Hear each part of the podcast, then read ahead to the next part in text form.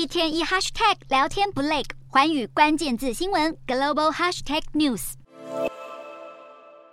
一片静默中，亚美尼亚国会三日针对是否批准国际刑事法院创立章程罗马规约进行表决。投票结果显示，国会议员以六十票赞成、二十二票反对批准章程。这意味着，日后如果俄罗斯总统普丁踏上亚美尼亚领土，当局就有义务将他逮捕。亚塞拜然境内纳卡区日前爆发的短暂冲突所引发的后续效应正在发酵当中。亚美尼亚总理帕西辛扬曾公开痛批。俄罗斯作为盟国之一，在声援亚美尼亚方面完全没有作为。对于叶里凡翻脸不认人，俄罗斯当局也表达了强烈不满。俄罗斯因为发起了侵略乌克兰的军事行动，而在国际舞台上变得更加孤立，无法为亚美尼亚争取到更好的利益，甚至因此得罪这位曾经交好的友邦，显示俄国的外交情势正面临严峻挑战，落入四面楚歌的窘境。